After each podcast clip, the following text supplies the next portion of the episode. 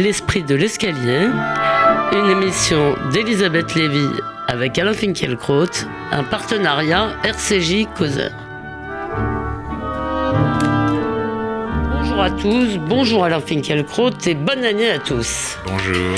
C'était il y a trois ans précisément, presque à l'heure où nous parlons, deux hommes armés faisaient irruption dans la rédaction de Charlie Hebdo, assassinaient 12 personnes, dont un des policiers, dont un policier, le policier Ahmed Merabet. Puis après le meurtre d'une policière le lendemain, le 9 janvier, un autre assassin tuait quatre personnes à l'hypercachère de Vincennes. Au sommet de l'État, on proclamait qu'on ne céderait pas face au terrorisme islamiste. Et le 11 janvier, nous étions des millions à jurer, parfois en brandissant des stylos, que la France défendrait chèrement son droit sacré de se payer toutes les têtes et tous les prophètes qui lui plairaient, c'est-à-dire son droit de rester elle-même, un pays où pas mal de cathos sont devenus des bouffeurs de curés. Dans la foulée, on découvrait la sécession culturelle qui couvait dans une partie de l'islam français, et même, tout arrive, on découvrait l'antisémitisme qui sévissait dans certaines banlieues depuis 15 ans au bas. Le réel s'était rappelé à notre bon souvenir, cette fois-ci, on ne pourrait plus le congédier. Bien sûr, l'illusion lyrique n'a guère survécu à la belle journée du 11 janvier, au fil des attentats des commémorations. Les nounours et les bougies ont remplacé les proclamations, puis ont disparu à leur tour. Le président, sagement, a cessé de faire des discours. Les querelles enterrées le temps d'une journée ont ressurgi, notamment entre les deux gauches irréconciliables.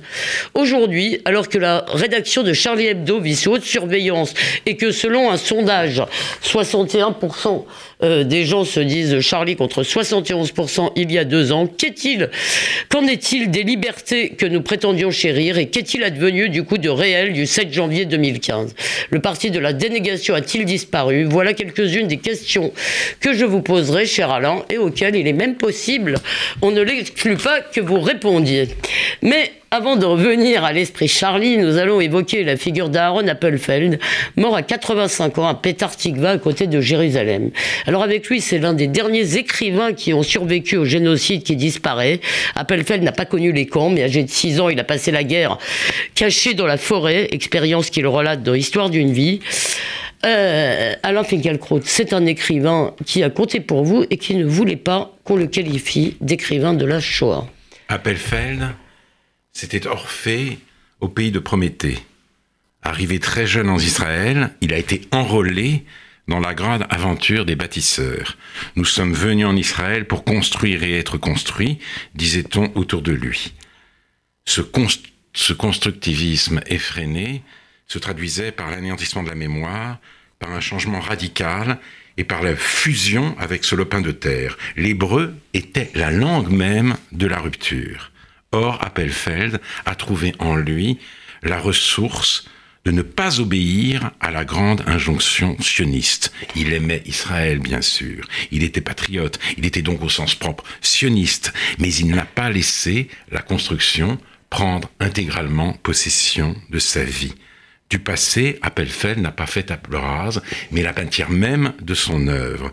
Sa mère, assassinée au tout début de la guerre, était son Eurydice et cet endeuillé parmi les futuromanes n'a jamais voulu détourner les yeux de la catastrophe qui l'a englouti. Il avait, il avait beaucoup. Il raconte que vous avez parlé de son acquisition de l'hébreu. Il, en a beaucoup. ça a été très douloureux, très, difficile. Hein. Et vous avez raison. Vous en avez parlé un jour, je crois, à Strasbourg avec lui. Euh, et ce, ce que l'on peut déduire des admirables traductions de Valérie Zenati, c'est qu'il a trouvé dans l'hébreu non la langue de l'ici et maintenant, mais par l'économie de mots, par le refus de se répandre en adjectifs, une manière biblique de dire les choses.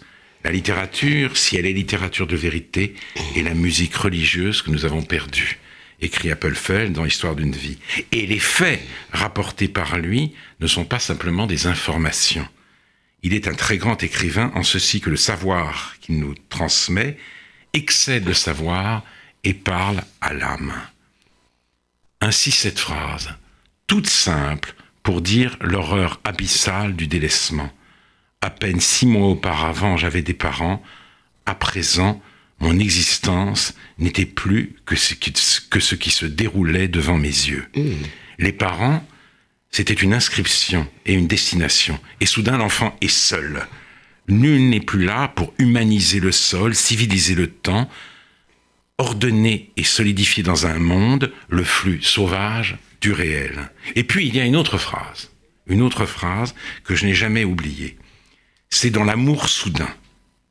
Le héros est un écrivain à l'automne de sa vie. Il se souvient, il a grandi en Bucovine, ses parents tenaient une épicerie. Sans avoir choisi la voie d'une assimilation conquérante, il n'avait conservé que quelques rites religieux sans vie, sans joie. Il vivait entre deux mondes, ce que le fils ne supportait pas. Alors il choisit, lui, l'engagement communiste. Sa fidélité au parti et l'hostilité qu'il perdait, qu'il portait aux membres de sa tribu étaient intimement mêlées. Ernest, c'est son nom, rendait plusieurs fois par an visite à ses parents. Ceux-ci, avec l'âge, devenaient de plus en plus embarrassés, de plus en plus figés. Ernest s'asseyait, alignait quelques phrases bouffies d'orgueil, puis s'en allait, puis s'en allait. Et voici la phrase. Voici la phrase. Après son départ, les parents restaient interdits comme s'ils venaient de subir un cambriolage d'une extrême violence. Je n'ai jamais été au sens d'Ernest, un militant révolutionnaire. Jamais non plus, même dans ma période gauchiste, je ne me, euh, je ne m'en suis pris au tribalisme juif. mais j'étais... Vous n'avez pas pu faire cette peine à vos parents, je ne le mais, crois pas. Mais j'étais un adolescent éloquent. Et il m'est arrivé non seulement de me disputer avec mes parents que je jugeais étriqués, mais fort de la stupide supériorité de la culture et de la langue, de les engueuler lu après coup, la phrase d'Appelfeld est restée fichée en moi comme un remords. Oui, en même temps, est-ce que ce n'est pas un peu le destin des pères et des fils quand même de s'engueuler? S'engueuler, oui, c'est-à-dire se disputer. Engueuler ses parents, c'est un peu autre chose. C'est un peu différent. C'est ça, c'est cette nuance-là qui m'est apparue en lisant la phrase d'Appelfeld. Mm. Et puis, donc, Appelfeld a confié à son ami Philippe Roth qu'il désirait très fort prendre part à l'entreprise qu'est la naissance d'une nation il, suffit, il se figurait que l'action ferait taire ses souvenirs et qu'il s'épanouirait comme les sabras libérés du cauchemar juif. Mais les choses se sont passées autrement. Le besoin, la nécessité plutôt, dit-il, d'être fidèle à moi-même et à mes souvenirs d'enfance, faisait de moi un être distant, contemplatif. Et ma, mais ma contemplation me ramenait à la région où je suis né, où se trouvait la demeure de mes parents. Telle est mon histoire personnelle, la pelote dont je tire le fil de mes pensées. Sur le plan artistique, m'y réinstaller m'a donné un ancrage, un point de vue. Je ne, me je ne me sens pas contraint, et ça c'est très important, de me précipiter au devant de l'actualité pour l'interpréter. Les événements du quotidien frappent bien à toutes les portes, mais ils savent que je ne reçois pas des hôtes aussi agités. C'est une phrase qui vous parle, je voilà. cher Alain. C'est la troisième phrase que je voulais citer, parce qu'elle me hante, parce que je fais exactement le contraire de ce que fait. Vous ne savez pas fermer la porte Ma porte les événements frappent est en permanence ouverte aux hôtes agités qu'ils refusent de recevoir. Certains, même parmi mes proches, m'en font grief, s'inquiètent pour moi, souffrent des campagnes calomnieuse dont je suis régulièrement l'objet sur les réseaux sociaux. Et il m'exhorte donc à la prudence, à la distance, au silence, au retrait. Je continue pourtant, je ne ferme pas la porte, et pour le coup, je n'ai pas honte, je ne plaide pas coupable. Je n'éprouve aucun remords.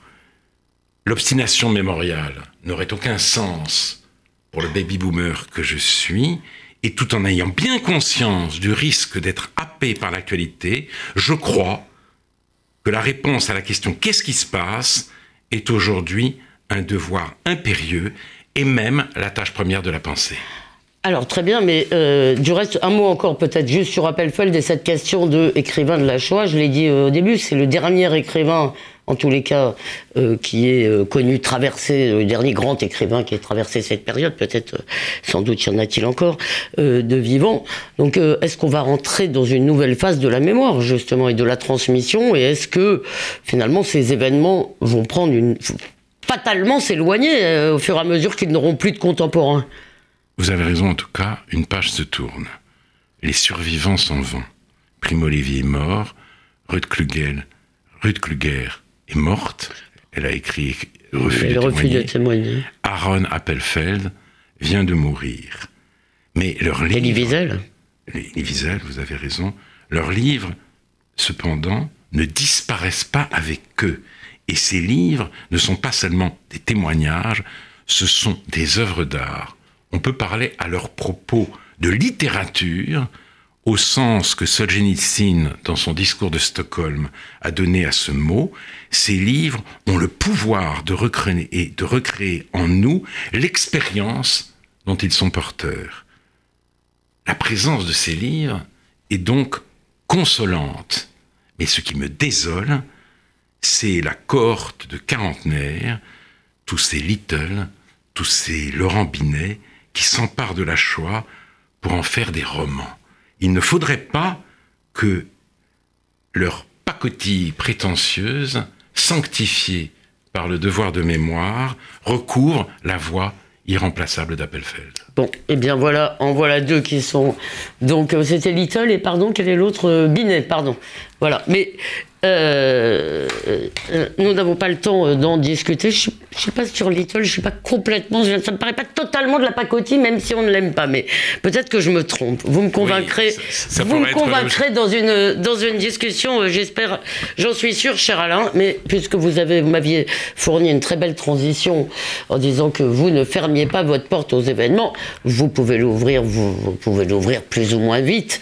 Euh, nous allons essayer de tirer un bilan des trois années écoulées depuis Charlie Hebdo, depuis les attentats de Charlie Hebdo. Alors Philippe Lançon dit dans un billet de Libération que le slogan "Je suis Charlie", qui est toujours, euh, euh, disons, euh, brandi par certains, a cessé de le convaincre depuis longtemps. Il dit que originellement c'était un cri humaniste d'effroi et de mélancolie, et que ce cri est devenu une injonction qui dégrade toujours, dit-il, l'élan initial et devient en fait en quelque sorte un slogan. Alors, euh, qu'est-ce que vous pensez, vous Est-ce que ce slogan, effectivement, euh, vous parlait en 2015 Est-ce qu'elle vous parle aujourd'hui? Et est-ce que, euh, finalement, on n'a pas eu tort d'essayer de compter ce qui était Charlie, pas Charlie, et de d'essayer d'embrigader tout le monde derrière cette bannière? Voilà. Oui, cette phrase continue à me parler.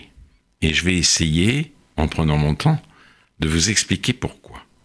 Le 31 décembre, pour ses premiers vœux aux Français, le président de la République a défendu son bilan et annoncé les réformes à venir. Comme si la question, je parlais tout à l'heure, la question qu'est-ce qui se passe ne se posait pas. Or, elle s'est posée le même soir avec les agressions contre des policiers à Champigny-sur-Marne et à Aulnay, et avec plus d'un millier de voitures incendiées dans toute la France. Cette question, qu'est-ce qui se passe, vient aux lèvres quand le nouvel an est ainsi fêté et que les violences antipolicières, embuscades, pare-chocages, attaques à coups de barre de fer, jets de pavés du haut des toits, ou lynchage pur et simple, l'emporte de très loin en nombre, en fréquence et en intensité sur les bavures des forces de l'ordre. Et la réponse est terrible. Tandis que la politique suit son cours comme si de rien n'était, la France fracture, la France désintègre, et l'arbre des attentats ne doit pas cacher la forêt de la haine qui a pris racine dans notre pays. Euh, si je ne m'abuse tout de même, euh, Alain, sauf erreur de ma part, le président s'est exprimé avant les agressions de policiers. Donc on ne peut pas non plus lui faire peut-être ce procès. Non, il, il, s'est exprimé. Vous avez raison, la gravité de la situation non, générale exprimé, existe. Mais... Il s'est exprimé euh, après euh, euh, la, la, la, diffusion euh, sur les réseaux sociaux du lynchage ah, après, de la policière oui, de Champigny. De Champigny il a immédiatement euh, dit son, son, indignation sur un tweet, puisque c'est comme ça qu'on s'exprime aujourd'hui, euh, j'en suis d'accord avec vous. Mais euh, non, non, c'est juste une précision. Le, climat général existe. Oui, mais oui vous avez raison. Les vœux, les vœux ont précédé ce, ce Ces vœux étaient totalement décalés, oui, oui. me semble-t-il. Et, et d'ailleurs, je, je, ne veux pas le lui reprocher, lui en faire grief. C'est comme ça. Est-ce que c'est pas l'exercice, tout simplement C'est pas l'exercice obligé. Mais cela ça n'empêche pas de prendre la mesure de cette situation que vous décrivez. Le terrorisme suscite une réprobation et même un dégoût unanime, mais on ne s'interrompt plus, ou à peine, pour la barbarie quotidienne, on s'y accoutume, on en prend son parti, et parfois même, dans la rubrique désintox des euh, grands journaux, on la légitime au nom de l'antiracisme. Le 11 janvier 2015, nous étions des millions à défiler sous la pancarte, et c'est important, parce que je suis Charlie, je suis juif, je suis la police, je suis la République. Et qui aurait pu imaginer, à la naissance de l'hebdomadaire, de Kavana, de Volinsky, de Kaby et de Reiser, une telle association de termes? Charlie c'était l'esprit 68 arts, le ricanement contestataire, à bas l'autorité, à bas les flics, à bas la répression, à bas la calotte. Mmh. Or, voilà que les flics et Charlie se retrouvent du même côté de la barricade, et que face à un ennemi auquel ils n'étaient ni, ni les uns ni les autres préparés, d'où le qu'est-ce qui se passe, le lancinant qu'est-ce qui se passe, ils défendent ensemble, chacun dans ce registre, une certaine forme de civilisation. Euh, oui, mais alors juste d'abord, on reviendra peut-être sur chacun son, chacun, euh, euh, comment dire, son registre. Mais comment définiriez-vous le problème qui nous a été, disons, révélé, si je puis dire cela, ou qui a éclaté le 7 janvier 2015 Parce que, bien sûr, il y a le terrorisme. Vous l'avez dit, c'est la première ligne. Vous parlez de la barbarie quotidienne, mais vous avez parlé à ce micro de crise de l'intégration, de sécession. Vous avez repris le terme d'Elisabeth Badinter dans le livre que vous avez apporté aujourd'hui. Soumise, voilà. livre et sous, comment, de Quelle est la définition, si vous voulez, du problème? Parce qu'il me semble qu'effectivement, on s'est beaucoup contenté, comme vous le dites, de haïr ou de détester ou de combattre le terrorisme. Oui, mais je, je, dis, le, le, le terrorisme... Euh, euh, si vous voulez, est une horreur facile à dénoncer et à combattre. Mais après, vous avez parlé de barbarie. Simplement, il y a aussi quelque chose peut-être d'un peu plus euh, qu'on ne voit moins, qui est une sorte de sécession culturelle. Oui, ben cette barbarie témoigne de la sécession dont vous parlez. Ce n'est pas parce que euh, les, jeunes des cités sont l'objet de contrôle aux faciès qu'ils s'en prennent à la police, comme le monde voudrait ne le faire croire. Ce n'est pas parce qu'il y a un racisme d'État, un racisme systémique, un racisme institutionnel, comme le dit le syndicat Sud Éducation, plus ou moins relayé aujourd'hui par le monde, que tout cela se euh, déroule, c'est bien précisément parce que la France se disloque sous nos yeux. Les, mais j'en reviens à, la situation actuelle. Euh, les journalistes qui ont échappé au carnage vivent sous, sous bonne garde. Et comme l'a dit euh, Fabrice Nicolino, dans le numéro anniversaire du 7 janvier 2015, ils ont, pour certains d'entre eux, lié des liens amicaux avec les policiers qui les protègent. Ils sont en état de siège, mais nous aussi. Bien sûr. Nous, nous faisons cette émission dans un immeuble euh, et avec deux policiers en faction, deux policiers armés de mitraillettes. Donc, je suis Charlie, et je le suis d'autant plus, c'est ma réponse à l'instant. Très bien. Que Charlie, ce n'est plus seulement Charlie. Que Charlie, s'est chargé d'histoire. Que Charlie incarne davantage que lui-même et qu'il y a quelque chose de tragique dans sa drôlerie, dans sa pratique et dans sa défense de l'humour. L'humour que j'aime et qui, dans ses meilleurs moments, inspire Charlie, est issu du scepticisme au sens de Montaigne.